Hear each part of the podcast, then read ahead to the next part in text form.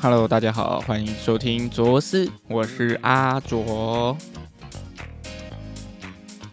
耶，第一集，第一集，第一集，好紧张哦！好，搞得好像要上台表演一样。哎，今天我觉得可以来回顾一下这个寒假，二零二三年的寒假我在做什么。嗯，因为现在什么学校好像因为十六周的关系，啊，十六周是是原本学校课程是十八周，然后因为呃，某些缘故，好像说是要配合大家的什么 Winter School 啊，还是什么第三学期这种 project，所以未来我们学校就会变成每个学期只有十六周，那比高中国中的二十一周还要短的很多嘛。所以未来的话，简单来说就是四个月嘛。那四个月的时间，我们今年是在哦，去年我们二零二二是在十二月二十三那天就开始放寒假。所以我们是可以过到圣诞节的。那基本上国中、高中可能都要等到，诶，可能一月中左右才会考完期末考，然后放假。可是去年呢，我们就是哦天哪，居然可以在完全没有压力的情况下过圣诞节，真的是蛮快乐的一件事情。然后这样陆续跨年，然后农历新年，一直到了现在，嗯，寒假快要结束了，剩下一个礼拜。那我这个寒假都在干嘛？首先，其实就是，嗯，在一开始，我因为一些缘故，所以要搬家。哎，在那个时候，我们算是蛮紧急的收到这件事情，所以就，嗯，那时候还在考期末考吧，所以期末考大约是十二月二十那一周嘛，大概是十几号、二十号。那我那时候就跟家里说。哎，抱歉，我可能要先处理一下 期末考的事情，所以最近没有办法帮忙。我那我一考完，我就可以准备搬家。哎，但是蛮庆幸的是，搬家没有搬很远啊。简单来说，大概搬了两三公里而已，还不算太远。然后因为我会开车，所以我们可以一直开车来回。晚上一两点的时候，只要大家都有空，我们就可以一直搬家。没有想到我的东西会这么多。大家也知道嘛，在搬家或者是过年大扫除的时候，就是会。想起很多回忆吧，那些东西，比如说毕业纪念册啊，或者是一些别人写过你的给你的卡片，以前的教科书，就会觉得天哪，在台湾这种呃很所谓填鸭式的，或者是大家觉得畸形这种教育体制，我居然读过了这么多书，现在回去看完全受不了。我我自认为不是一个很擅长读书的人啊，所以看到书本就很痛苦。那为什么今天的这个标题叫做“不读书就不准录音”呢？其实是因为这这个应该大家看到觉得莫名其妙，就是什么什么叫不读书就不准录音？事实上是因为我在上大学之后，我就买了很多书，觉得说啊，我应该要充实自我啊。那包括当时面试的时候有提到所谓的这种呃，我要努力读书嘛，我要加强自我、精进自我，而且把自己的英文变得很强。这种，我必须说，我现在听起来很像鬼话的东西，所以就买了很多书。那包括听了很多知名的 podcast，其实他们也都推荐一些很不错的书。我自己就是去买了大概，诶，大概有十来本吧。所以有十来本书，加上我原本那些教科书，然后我在接家教的一些学生用的这个讲义，我要一本嘛。零零总加起来，一个书柜也是满的，整个感觉是挺壮观的。搬家的时候也清出了许多书嘛，蛮多就是以前买的，但是就没有去看这样。哦，真的很多书是基本上只看封面啊，看了封面就把它摆在那里了。很多人说买书就是在买装饰品，必须，哎，对我而言稍微有这样子的一个状况，因为我认为录 podcast 是一个。很需要有话题，每天有不同的心智来跟大家分享，否则我自己都会觉得很不好意思。如果能自己言之有物，可能一两年后回来听，也会觉得哦，有点有点东西这样子，有点东西。好，对，也不要说有料了，我觉得我离有料还差得远呢。所以，既然离有料还差得远，那就是要努力的读书，对吧？所以我要来消化一下我的库存的。所以，所以我给自己定下一个规定：假设我当天。呃，没有读书，我就不能来录音，因为录音对我来说现在是一个很有趣的事情，它是我新培养的兴趣，而且，呃，我大概从从做 YouTube 开始吧，就还蛮开始会听自己的声音，否则以前是不会的。大家应该也有尝试听过自己发出来的声音，一开始真的是会有点不习惯。我在第一次听到自己的声音的时候，也想说，他怎么是就啊嗯嗯，跟我想的不太一样。很多人都说，好像是因为呃你自己发出声音之后，你听到了是透过你的颅内的这个共鸣所给你自己的回馈的声音嘛。但是别人听到是没有经过这个颅内共鸣的，所以他听到声音会跟你听到不一样。这个是我以前听过一个说法了。那哎，烦请这个李主的同学大大各位呃大神们来纠正我。总之我听到是这样子，反正就是每个人听到自己声音的时候都会受不太了。因此我算是从这两年慢慢的克服啊，现在还蛮喜欢这种戴着耳机，然后从麦克风。发出声音自己听到的感觉，这蛮特别的，会觉得哦，自己讲话原来是这样啊！像现在，哦哦，好，太多了。好，第一个目标就是我要边读书边做 podcast，这样子我才能够言之有物，才能够呃不落俗套。这是今天的目标。OK，好，那其实会想录 podcast，我觉得。真的，我就是一个很外向的人。我外向到什么程度呢？就是我可以一直讲话，一直讲话，一直讲话，一直讲话。我常常跟别人讲话，讲到现在，我都有点不好意思说：“哎，如果你真的觉得我很吵，或者是说，如果真的听不下去，你可以直接打断我。”因为想必大家一定有一种经验，你会遇到一个非常会讲话的人啊，他在你旁边，就是不论他是推销你一款他玩的开心的游戏也好，或者是他是某个团体的乐迷。那又或者他就是在跟你分享生活上的某件事，你听了就会觉得很尴尬，就是你干嘛一直跟我讲这些？当然不是说呃没有必要讲啊，而是觉得好了好了，enough，不用再说了，我已经知道他有多好，已经了解非常清楚了，心知肚明了，不用再讲了。可是，哎，当然我身边是会有这些人说他不太懂这种跟人家交谈的分寸。我很担心我自己也是，所以我每次都会一直跟别人强调说：如果你真的觉得呃，会不会觉得我很烦？不好意思，今天有多耽误你十分钟。像我那天刚好出去台北市拍拍照，我就想说天气太好，听说要变天，就跑去台北车站附近拍照。那就刚好遇到我们这个算是我一个蛮好的朋友，系上的朋友。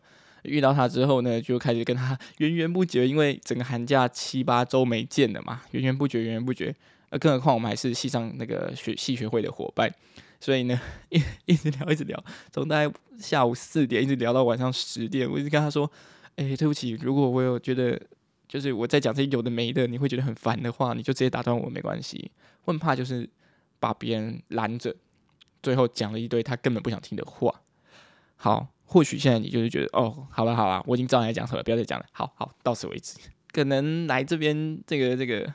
很开心的小树洞，就是让自己慢慢的去透过听到自己的声音来感受啊。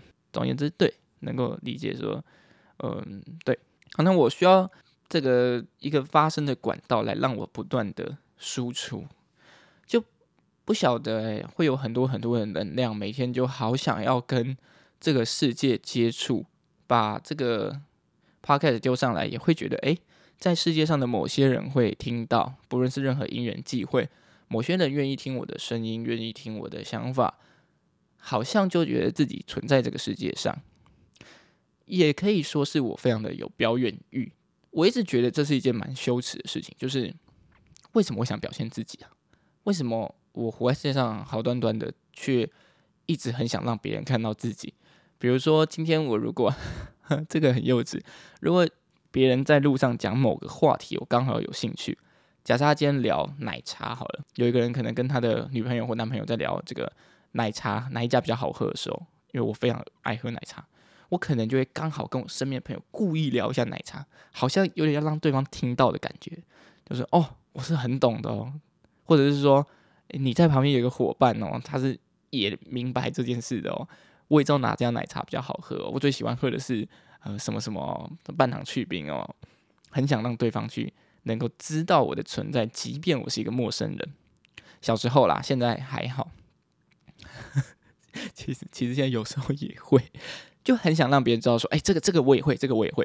可是你知道吗？就是常常会觉得说，会不会太外向是一个困扰，或者是嗯，有的时候包括就是还会很喜欢去展现自我的，不论是长呃，当然长相展现长相的意思是说，我会刻意在人前把自己弄得很很很端端正吧。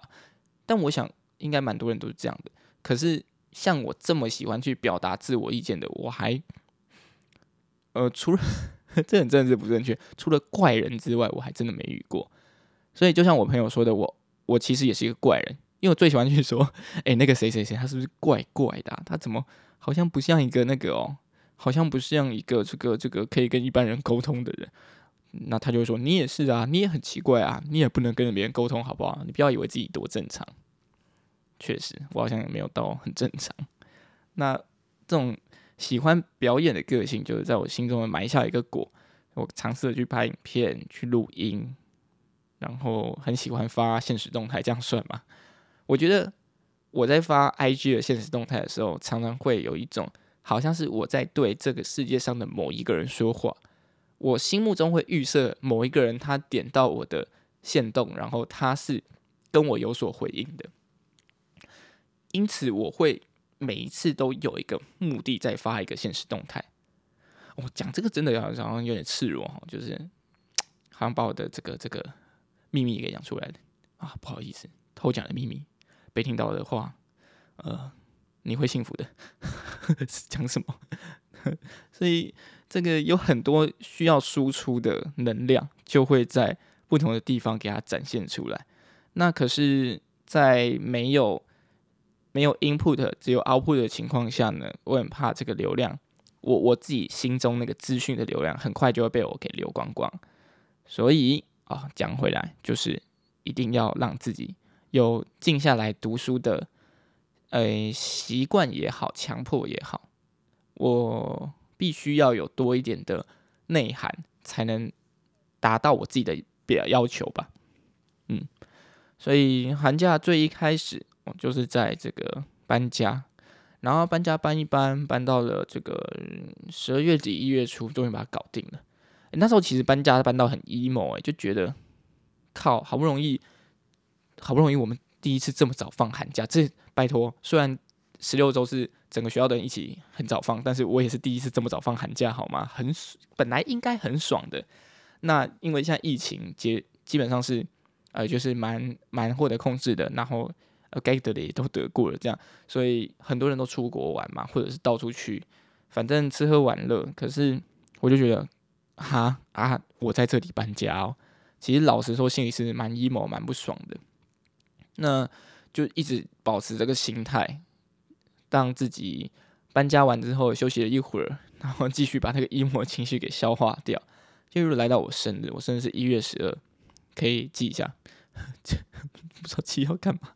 啊，因为今年是一百一十二年嘛，一百一十二年的一月十二，然后 好了，就蛮蛮无聊的巧合的啊，一辈子有一辈子也只有一次嘛，对不对？还是要开心一下。好，所以我生日是一月十二。那过了一月十二之后呢，我就不断的还是在帮我的国中学生家教，然后继续把家里的部分完善，因为刚搬家，其实什么家具都没有，是。整个是重来的情况，包括我现在在录音的书桌啊、台灯啊、柜子这些东西，全部都是新买的，所以我们就去 IKEA 去采购一下。那一路一路就这样子到了过年了，然后在过年到我搬家这段期间，我们再弄一个蛮大的 project，叫做牧羊人计划。那哎，这是我第一次上电视，哎，我觉得有空可以跟大家来聊一下牧羊人计划这件事在做什么，然后它带给我的一些。想法跟改变，那牧羊人计划弄一弄，诶，我们成功的吸引了六千六千多个粉丝。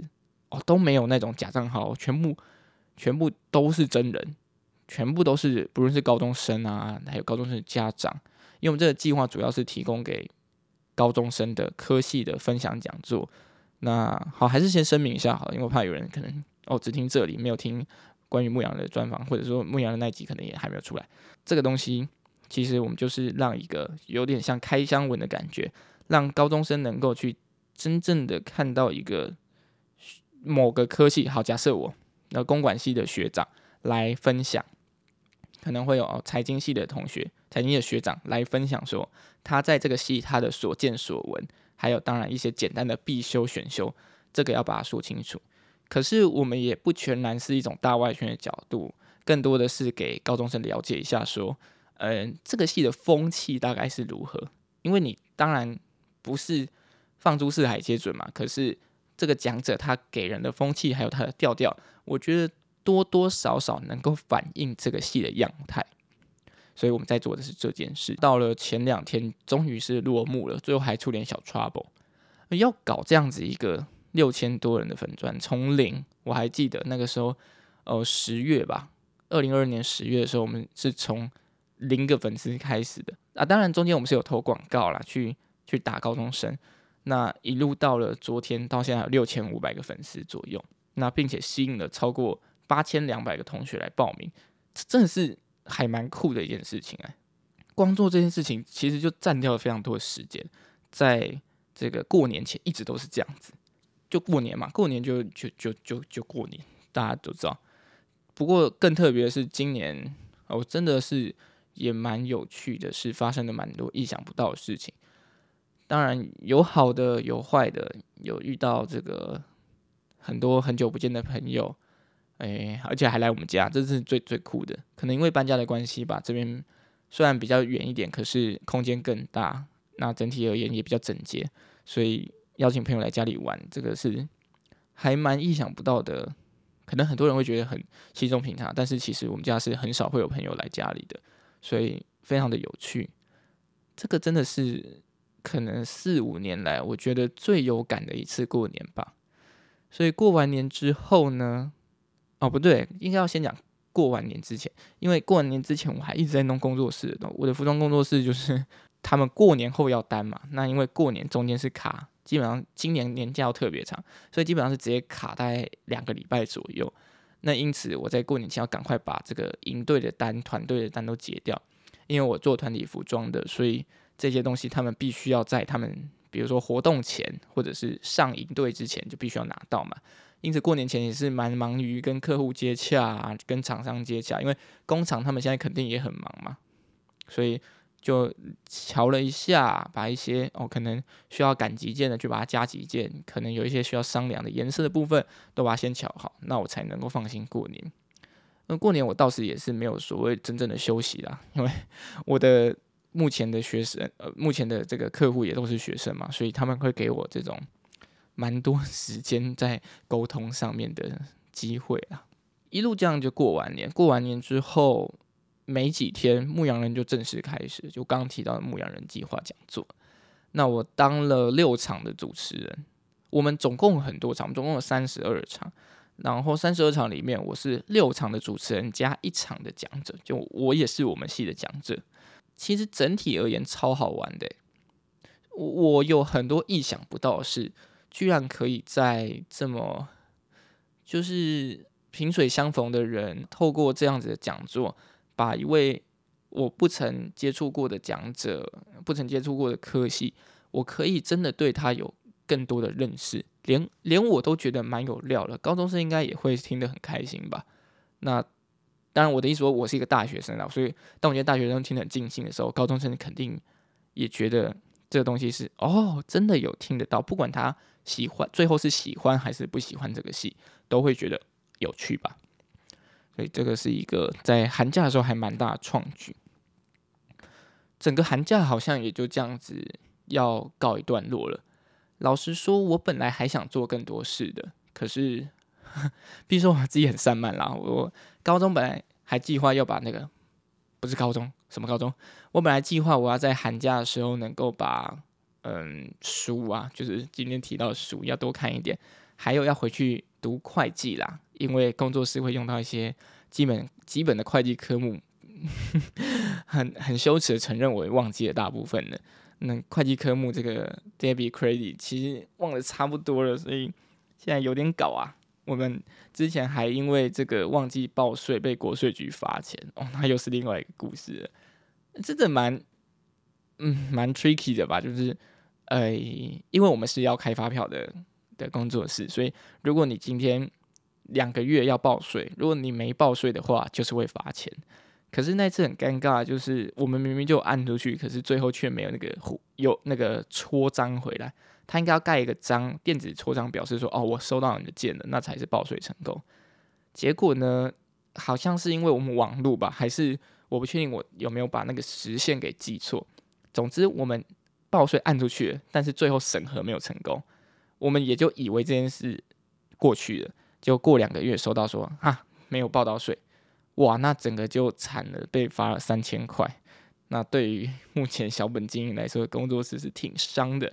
我那时候真的是气得暴跳如雷，觉得哇靠，现在是怎样啊？想要这样是不是没关系啊？不要做了，整个玻璃已经碎掉，那 没办法。而且三千块真的更扯的是什么？那三千块他罚的时候你没报税嘛？那当然没报税或者是这个逃漏税是不太好的事情。可是我们那期的税额是零啊，也就是说我们那那一期根本就没有。没有销售额啊，那因为我们营队就是一单一单嘛，那有的时候就是有，有时候就是没有啊。你看我那那两个月就是没有，对，就是没有任何单，所以我们这样子报出去之后，根本税额也是零，所以就呃，好吧，那那还能怎么办呢？花三千块买一个教训啊，就是这样子的。哇，真的真的是蛮搞的啊。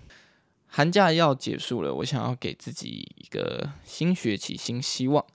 其实那天在当讲者分享的时候，也有跟高中生们提到说，呃，其实有的时候对于未来啊，没有太多的想法。呃，我指的想法是说，其实我常常不会去定一个很严谨的计划，是因为我常常知道，就是计划永远赶不上变化嘛。我人生已经发生过太多这种事情啊！我原本要干嘛，就后来要怎样？那事实上会走到一个完全不同的路。就像我两年前没想到我会开一间服装工作室啊，呃，团体服装工作室啊，这样讲比较正确一点。那我我我可能也没想过我会重考啊，可能会嗯爱上摄影，这很多事情啊，我觉得都都没有什么一定，而且我就是一个。我自认为我奴性还蛮蛮低的啦，所以有时候要去当别人的下面当别人的员工，我也自己是会有点不舒服。诶，这个不舒服是不对的啦，但 我就是很讨厌听人发号施令。诶，必须说，只是我现在一直让自己去理解说不对，这是我的错，我必须要能够去听别人讲话，因为在一个 team 里面。我一定不会永远是那个 leader 嘛，所以我必须要去能够接纳我今天是一个部下，我是一个 member，而不是 leader 的角色。这个是我目前还在学习的，未来的一个计划，希望说让自己能够虚与委蛇吧。嗯，那其实虚与委蛇这个词啊。我一直蛮喜欢这个词，因为这个词本身长得很酷，然后念的又很酷。那个虚与委蛇的夷是蛇嘛，虚与委蛇嘛，有人会 有人故意念错会这样念。那我记得虚与委蛇它原本是那种类似什么道家还是什么，总之是那种比较自然啊哲学派的东西。它的意思是说呢，你就是有点像是顺应顺应潮流，不是有人说什么？什么这个硬的树枝啊，一折就断；可是柔软的水草是可以随风摇摆的。那他是坚定你自己的信念，但是不随波逐流，但是也不也不会去正面硬干这样子。虚与委蛇的态度蛮好的，他不是指现在现在衍生的意思是说，呃，就是非常的去敷衍了事这样。但是他原意事实上是这种像水草一样摇摆啊，别人进那你就退，别人退你就进。也许有人听会觉得这就是一个说辞吧，就是那是一个逃避的责逃避事情的方法。可是我个人是觉得，可能虚与委蛇的方式，不断的去探寻，然后去嗯多看看世界，会是比较好的做法吧。对，然后对啊，就就比如说，好，我再聊一下牧羊人计划。好的，就是我们好不容易讲座都要结束了，我说出点小报，就是我们的 Google 账号因为寄太多邮件，因为太多人报名了嘛。那我们报名机制是，人家只要报名，那你就会把这个表单给 send 给他们。所以我们因为寄了太多封了，导致最后变成那个我们的账号被 Google 直接锁掉。那因为我们的直播连接是建立在 Google 账号的，就是 YouTube 嘛。我们建在 YouTube 底下，因此呢，我们的 Google 一旦被 ban 掉，整个 YouTube 账号也就消失了。因此，至此时此刻，它都还是一个被 ban 掉的状态。没没办法，就只能等它申诉回来。高中生目前也是哀鸿遍野，说啊，我想回去看看直播，为什么都被 ban 掉了啊？我们也是紧接做出回应，可是，一切就只能等 Google 那边给我们回复。所以，真的，其实想要做好任何事情，或者是你原本的计划，真的会被打得很乱。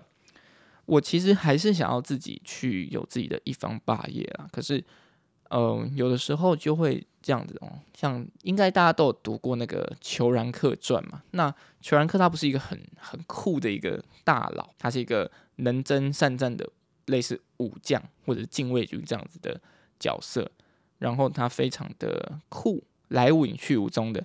那帮助李世民打下这个大唐江山嘛？可是这就奇怪了，裘然克他明明就是一个这么酷的一个一个将领，可是后来为什么他只怎么讲？我记得他最后的下场好像是突然好像骑着那个他骑的好像不是马，好像是驴哦，还是瘦马之类的啊？他骑了那个之后呢，他就反正就就不见了啦。那后来听到是大唐江山建立起来之后呢，他才在某个南方小国也成立了自己的霸业。那李世民他们好像也是很开心这样子，我常常就觉得，好像我是不是裘然客啊？就我很想要有自己的一方霸业，可是我的一方霸业不是大唐江山，最后只能是一个小小岛吗？还是什么小国的这个这个霸主？我觉得这就是一件蛮，哎，蛮令人灰心丧志的事情。有有时候，好像你想要做一件事情，是到到底是带天命吗？还是真的是靠时机、靠运气？我觉得可能培养自己是一个很重要的点啊，所以我才会说要多读书，然后多看世界。如果没有这些的话，我可能就是没有办法让自己变得很厉害嘛。所以好吧，那我就先去读书了，大家拜拜。